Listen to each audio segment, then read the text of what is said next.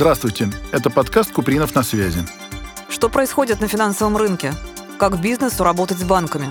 В каждом выпуске обсуждают исполнительный директор Московского гарантийного фонда Антон Купринов и его гостя.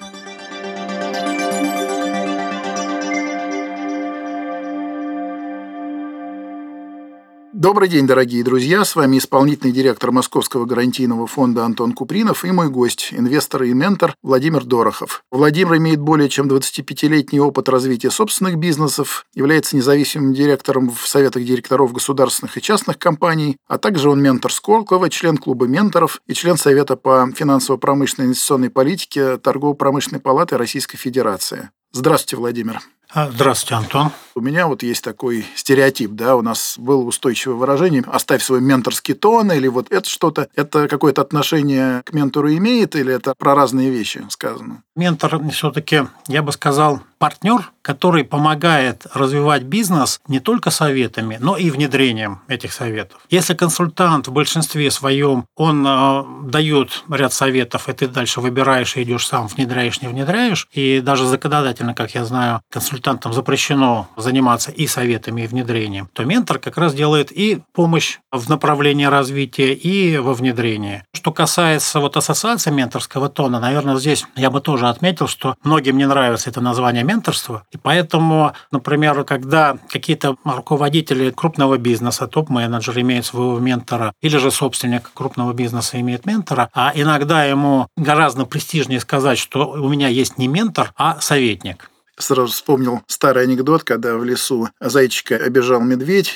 и зайчику кто-то там из других зверей посоветовал стать волком, чтобы справиться с медведем. Зайчик спросил, а как же я стану волком? Ну, мы тебе дали, говорит, стратегический совет, говорит, а дальше это уже тактика. А вот у нас в целом общество или бизнес-сообщество привыкли к вот этой профессии, к этому виду деятельности, или до сих пор относятся с каким-то недоверием, может быть, не понимают до конца, что это, или уже как-то пришло понимание, это стало обыденным, востребованным, нормальным. А, ну, я бы не сказал, что есть понимание. А, обычно э, к ментору приходят э, предприниматели, которые не знают, что делать. Вот активные предприниматели, которые хотят чего-то добиться, они вот дергаются, пытаются, но вот у них вот какой-то вот стеклянный потолок, и они его не могут перепрыгнуть. И тогда они начинают искать. В принципе, э, есть там различные варианты, но для того, чтобы понять, куда тебе идти и как тебе пробить этот стеклянный потолок, необходимо пообщаться с людьми, которые находятся вне периметра твоего бизнеса. Это могут быть бизнес-клубы, это могут быть вот менторские объединения. Ну, то есть ему нужна помимо совета еще и поддержка такая деятельная. Поддержка нужна любому человеку. Ну, понимаете, просто так вот посоветовать, это вот то же самое, что из зайца в волка превратиться. А очень важно поставить не цель, гораздо важнее иногда для этой цели прописать план действий, вот ту самую стратегию. Некоторые как говорят, вот у меня есть стратегия, я хочу заработать там X3 через год, или X5, X10 там и так далее. Эта цель стратегическая, не стратегическая, но вот ты туда хочешь прийти. А сама стратегия, а как ты туда придешь? Что ты будешь делать? Сколько ты затратишь ресурсов? Как долго ты к ней будешь идти? Что должно делать каждое подразделение и так далее? То есть ты эту цель должен разложить на ряд задач и прописать планы для всех, кто там работает в твоем бизнесе. Тогда это будет уже стратегия. И, соответственно, план. Это гораздо сложнее, чем поставить цель.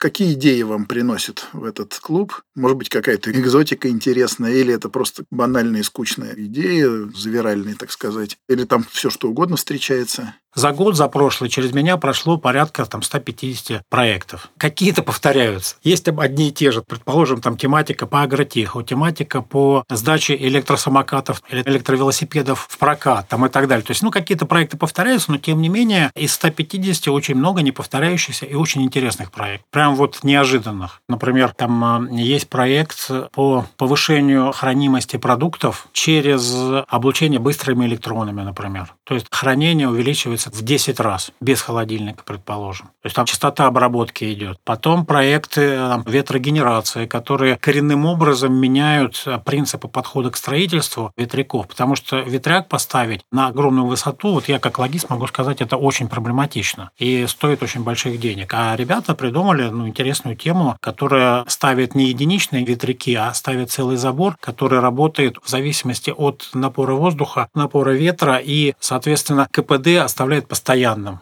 Например, а, у меня есть один проект по разжижению нефти в скважинах и в трубопроводах с помощью электромагнитных импульсов. То есть технология, которая еще нигде в мире не используется. Сейчас это делается с помощью нагревания, с помощью химии зарубежной, которая нам не поставляется. А вот ребята придумали технологию разжижения нефти с помощью вот этих вот электромагнитных импульсов. При этом параллельно они ее используют и для передачи электроэнергии на большие расстояния с низкими потерями. То есть там двойное применение у них оказалось. Вот интересный проект в нефтянке. Ну, сейчас крайне-крайне нужно. Да, вот несмотря на то, что крайне нужно, нефтяники, они настолько закостенелые, что что-то там у них внедрить новое, это достаточно сложно. Но, тем не менее, мы не унываем, проект постоянно ищет новые каналы выхода, и, ну, я думаю, рано или поздно мы этот вопрос решим. Другой проект, предположим, у меня есть по телемедицине. То есть э, ребята придумали маленький приборчик, который заменяет холтер. В треть телефона, который легкий, вешается на присоске под сердце, и его можно носить круглые сутки, в нем можно плавать, и дистанционно врач видит вашу кардиограмму без всяких проводов. На Wi-Fi он работает там современными методиками. А они сделали софт. Это ребята из Саратова. И, соответственно, вот можно наблюдать за кардиобольными. Там есть кнопка СОС. То есть бабушке плохо стало, она просто нажимает на кнопочку, и пошла кардиограмма, и врач видит, что у нее там сейчас. Причем вот в реальном режиме времени. И в записи, там 24 часа может записывать. Вы можете определить, ну или есть такие случаи, когда вы так посмотрели, сказали, тебе ментор не нужен? Ты сам справишься. Хороший вопрос по поводу необходимости ментора. Я вам скажу так, что рано или поздно любому а, бизнесмену необходим собеседник, об которого можно обстучать вот свои идеи и мысли. Это не значит, что это будет ментор, который будет советовать что-то ему там делать. Хотя бы просто обсудить. Это очень полезно, если вы просто поговорите с человеком равным себе. То есть не с сотрудниками, а вот со своими коллегами, вот из других бизнесов. Ну, как сказать, с конкурентами в какой-то степени. Когда ты пообщаешься, обстучишь свою идею, и ты понимаешь, какие у них есть изъяны, какие плюсы, какие минусы. И вот это очень полезно. Ну да, потому что с друзьями это обсуждать не факт, что правильно. С конкурентами, наверное, тем более неправильно. А с человеком со стороны, который интересно. У меня был вот один приятель, у него магазин был. Я ему пытался, я еще близко к малому бизнесу не подходил. Я ему все пытался объяснить, почему он все неправильно делает. Он на меня обижался. В итоге-то он разорился. Не потому, что я такой, ну, это было очевидно. Очень часто, к сожалению, для того, чтобы человеку научиться, нужно самому самому лбом удариться. Что надо наступить там на эти грабли, вот тогда человек запомнит. Многие идут не этим путем. Они ищут эксперта, задают ему вопросы и, соответственно, по его наводке уже действуют более осознанно. Возможно, они наступят тоже на грабли, но они заранее подготовятся к этому и, возможно, наступят на меньшее количество этих грабель. Но, тем не менее, вот есть там две разницы. И очень часто, к сожалению, да, вот человек пока сам не убедится, он все равно идет туда до пролом. Ну да, но можно шапочку беховую одеть, чтобы не так больно было, когда попадет по голове. А какие вот советы менторов вам представляются наиболее востребованными ну, в вашем опыте? Ну, вы знаете, э, все зависит от стадии развития бизнеса. Если э, бизнес находится так более-менее на ранних стадиях, то здесь большинство вопросов э, упирается в продажи. То есть чем лучше проработаны продажи, тем больше возможностей у собственника бизнеса этот самый бизнес развить. Если продаж нет, то вот что не делай, ничего не получится. Э, если бизнес уже научился более-менее продавать, и у него это находится на стабильном уровне, то уже у более зрелого бизнеса возникает другая проблема. Проблема уже не продажи, а проблема уже менеджмент. То есть постановка процессов, управление, оцифровка и так далее. Вот тогда уже проблема на новом уровне возникает. Если их наладить, то, как показывает практика, в зависимости от оборота бизнеса, если бизнес, например, порядка 100, 200, 300 миллионов, если просто наладить бизнес-процесс, процесса он спокойно может в 2-3 раза увеличиться по оборотам. Стартаперы обычно упертые ребята, отговорить их очень сложно. Они обычно влюблены в свой продукт. Но то, что касается начинающего бизнеса или какого-то стартапа, то здесь э, есть целая технология правильной подготовки проекта. То есть там необходимо изучить аудиторию, кто твоя целевая аудитория, какие у него проблемы, решаешь ли ты эти проблемы, каков объем рынка, достаточно ли тебе этого рынка для того, чтобы на него зайти с твоим проектом, какие у тебя конкуренты, чем ты лучше этих конкурентов. Я могу сказать, что вот удачные проекты – это, наверное, 80% залог успеха вот именно харизма предпринимателя. Это может быть студент 20-летний, это может быть мужчина 45+. Это не зависит от возраста, это зависит, наверное, от того, что вот внутри коробочки находится в голове. Понятно. Ну, то есть, насколько его озарило и насколько он да, зажегся от этой истории. Да, это, скорее всего, внутренний огонь, потому что вот если его нет, его разжечь искусственно невозможно. Либо он у тебя есть или появляется, либо его у тебя нет. А если ты там хочешь как-то сказать, ну давай, ну победи, вот ты там достигнешь какого-то уровня, знаете, как в анекдоте про туземца, который лежит под пальмой с бананами. Когда к нему подходит турист и говорит, что ты здесь лежишь, вот у тебя бананы, пойди продай. Продашь, ты купишь там еще два раза больше бананов, потом будешь пароходами продавать и так далее. И что дальше, говорит он, вот этот туземец. Ну как, что дальше? Ты приедешь на пляж, ляжешь под пальмой и будешь отдыхать. А я что делаю?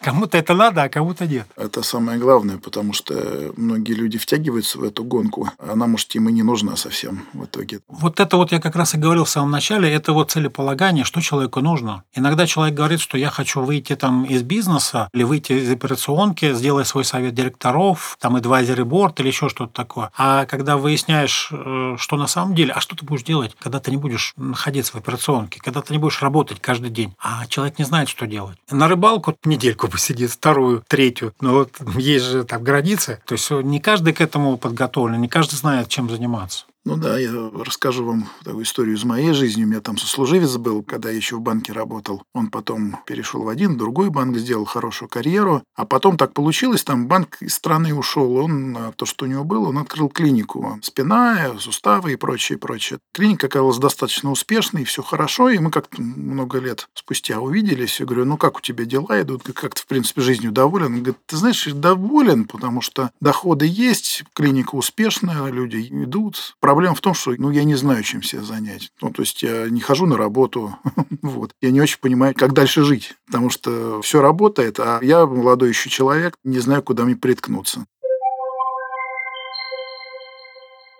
Может быть, что-то такое ярко заметное из того, что люди приносят, хотят делать, какие-то можете выделить? Или это опять все, что хочешь? Вся палитра проектов и отраслей, рода занятий и так далее. Ну, или там, образно говоря, ну, сейчас все бросились той же логистикой заниматься, потому что логистика сейчас поменялась, да, или склады строить на дальневосточных землях, да, чтобы там обеспечить доставку ну, вы знаете, действительно, я бы не стал вот как-то сужать э, все вот проекты до каких-то вот там до логистики или до финтеха, который популярен сейчас, или AI, искусственный интеллект. Есть очень много проектов практически во всех областях. Вы даже не представляете, вот вроде на ровном месте вам могут предложить там такие идеи, которые точно будут востребованы, точно за это люди будут платить. Вот у меня, например, студенческий проект, который э, сейчас ребята осваивают, они помогают, например, пчеловодам найти э, правильное место для пасеки. Я поначалу как-то скептически отнесся к этому делу, но когда мы оценили рынок, когда мы посмотрели, какие там перспективы в оборотах и какая польза это идет сообществу, ну там очень хорошие, огромные цифры. Ребята на ровном месте вот могут сделать очень хороший, крутой бизнес, который обеспечит их на всю жизнь. К сожалению, у меня жутчайшая аллергия на мед. Но вот я, когда путешествую по нашей стране, вижу, да, что этого и на Алтае, да какой на Алтае, у нас даже на северах пасеки есть. И мед производится и продается. То есть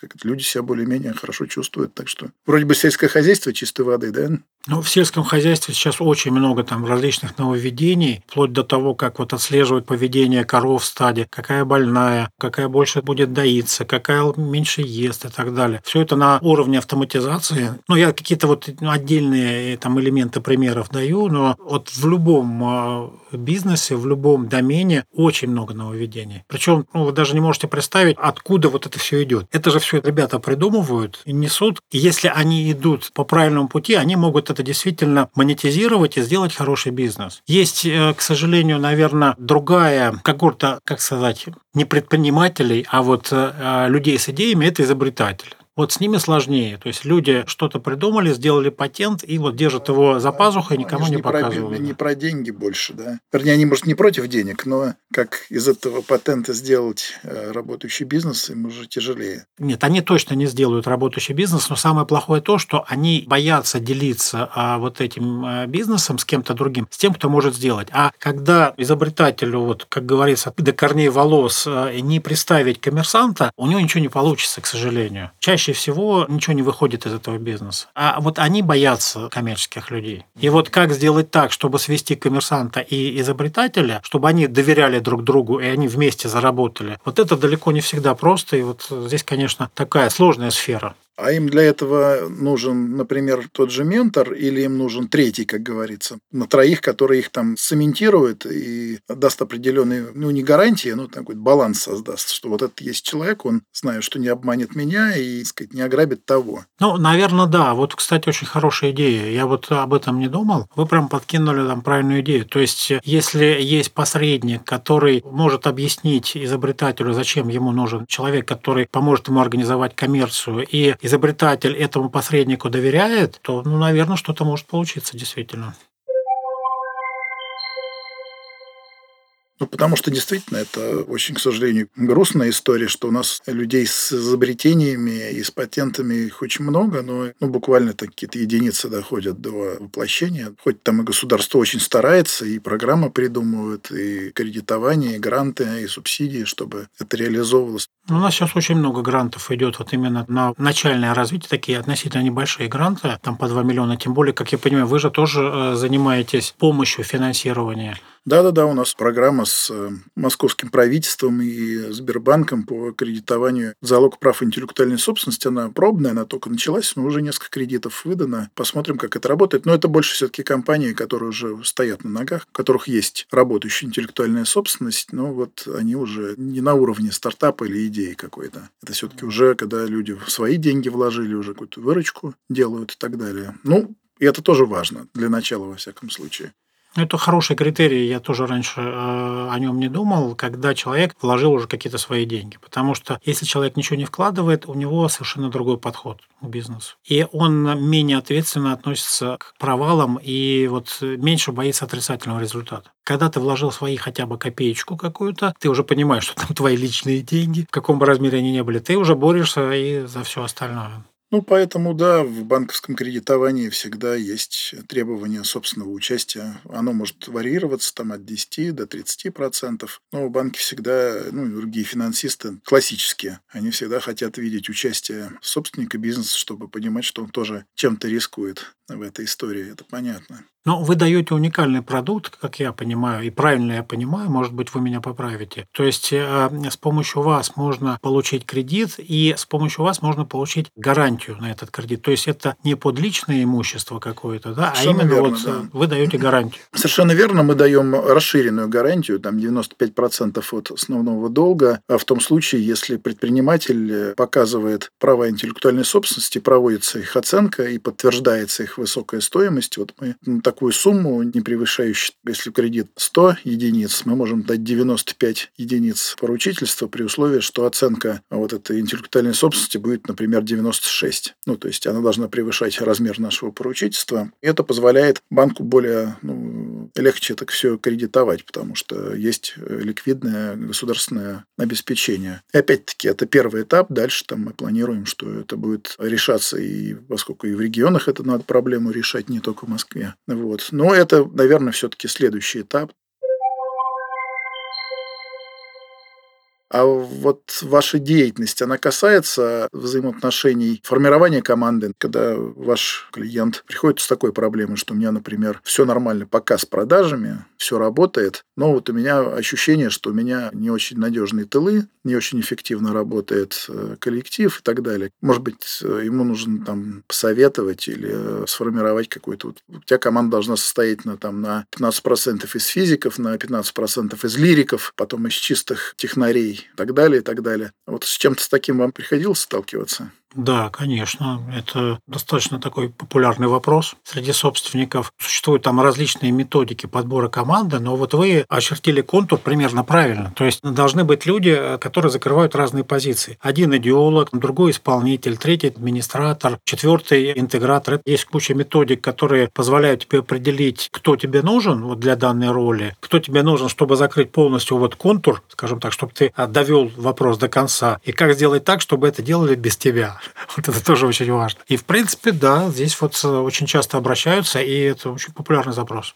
Ну да, а вот мотивировать людей безденежно – первый вопрос, который любой собственник перед собой поставит. Потому что деньги – святое, никто не спорит. Да? Лучшего мотиватора не придумаешь. Но что-то еще же нужно предлагать людям. Ну, кроме новогоднего корпоратива, выезда на природу летом. Это зависит, наверное, все-таки больше от уровня развития бизнеса, потому что чем а, бизнес проще, тем, а, как бы, ну, наверное, и проще система мотивации. Но для того, чтобы людей мотивировать, кроме денег, у бизнеса должна быть, ну, какая-то там стратегия, миссия, видение, которая разделялась бы людьми. Согласитесь, что разрабатывать миссию для булочной, которая находится у дома, ну, наверное, смысла нет никакого. А если бизнес большой, то действительно у людей должно там что-то объединять. И они должны понимать, ради чего они там работают. Не только там ради денег. Это и какая-то идея, и э, причастность э, там к общему результату, и чувство, что ты вот что-то внес. Не просто там ты какой-то винтик, который вот дома детям не может объяснить, чем он занимается, а именно именно вот ты понимаешь, что ты делаешь в общей конве компании.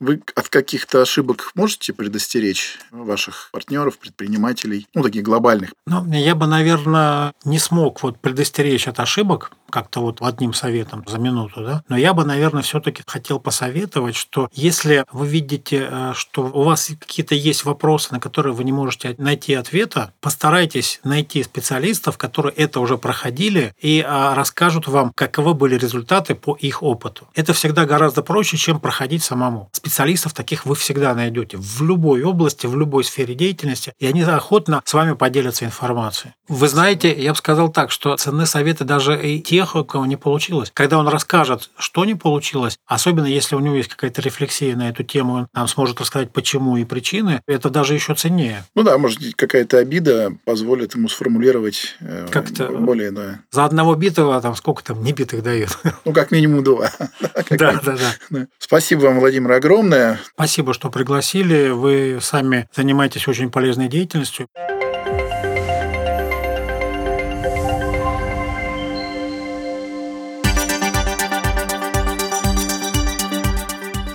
Где предпринимателю найти деньги на свой проект? Что происходит на рынке кредитования? Как компаниям малого бизнеса достичь финансового успеха?